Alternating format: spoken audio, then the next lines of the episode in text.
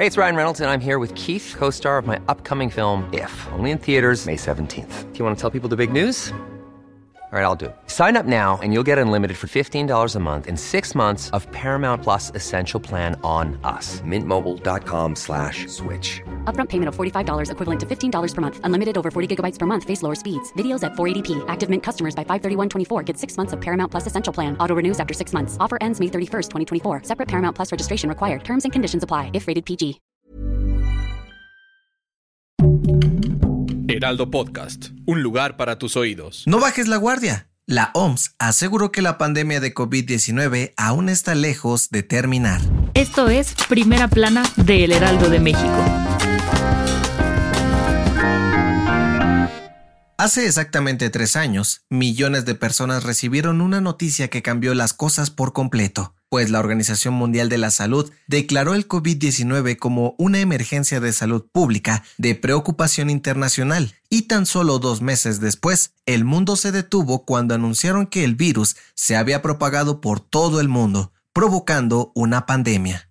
Y aunque los casos, muertes y hasta restricciones han disminuido considerablemente desde enero del 2020, la OMS no quita el dedo del renglón y este lunes anunció que mantienen el nivel máximo de alerta por la pandemia. Así es, de acuerdo con el organismo, esta decisión se debe a que las muertes por COVID-19 aumentaron desde diciembre pasado. Se estima que más de 170 mil personas han muerto por esta enfermedad en las últimas ocho semanas. Además, informaron que entre enero del 2020 y enero del 2023 se han registrado más de 752 millones de casos de COVID-19 a nivel mundial y casi 7 millones de muertos, aunque creen que estas cifras pueden estar muy por debajo de la realidad. Debido a esto, los expertos hicieron un llamado a la población en general para no subestimar el virus y no bajar la guardia, pues a pesar de que las vacunas y la creación de medicamentos especializados han ayudado a controlar los contagios y muertes, la pandemia no está controlada por completo. Gracias por escucharnos. Si te gusta Primera Plana y quieres seguir bien informado, síguenos en Spotify para no perderte de las noticias más importantes.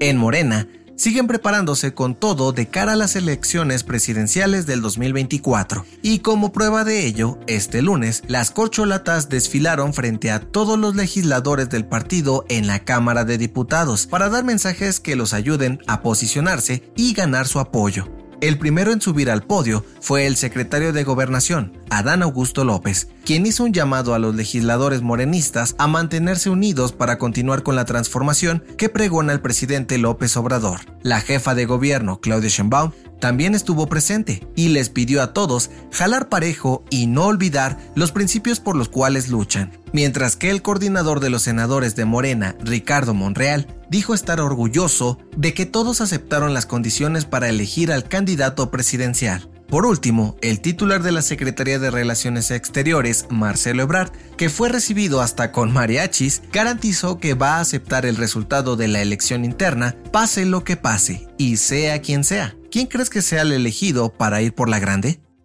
En otras noticias, el narcotraficante Oscar Nava Valencia, mejor conocido como El Lobo, testificó contra Genaro García Luna y aseguró que le pagó más de 10 millones de pesos para liberar un cargamento de droga retenido en Colima. Además, dijo que varios capos del cártel de Sinaloa juntaron cerca de 2.5 millones para sobornarlo a cambio de información de grupos rivales. En noticias internacionales, el Congreso de Perú aprobó tener un nuevo debate para considerar adelantar las elecciones presidenciales en octubre de este año y recuperar la paz en el país. Sin embargo, no se ha establecido una fecha para la sesión. Y en los espectáculos, este lunes se dio a conocer que Lisa Loring, recordada por ser la primera actriz en darle vida al personaje de Merlina en Los Locos Adams en los 60, falleció el pasado 28 de enero a los 64 años tras sufrir un derrame cerebral provocado por el tabaquismo y presión arterial alta.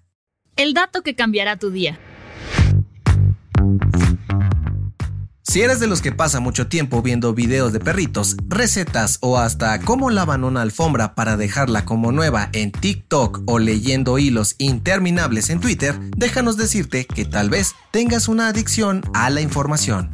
Sí, de acuerdo con un estudio de la Universidad de Berkeley en California, nuestro cerebro produce altos niveles de dopamina cuando estamos expuestos a información nueva, aunque no sea tan relevante para nuestro día a día. Nuestro cuerpo se acostumbra a tanta información que podemos pasar horas viendo videos o leyendo noticias para mantenernos estimulados. Según los investigadores, este efecto es similar al que producen las drogas, la comida o incluso el dinero.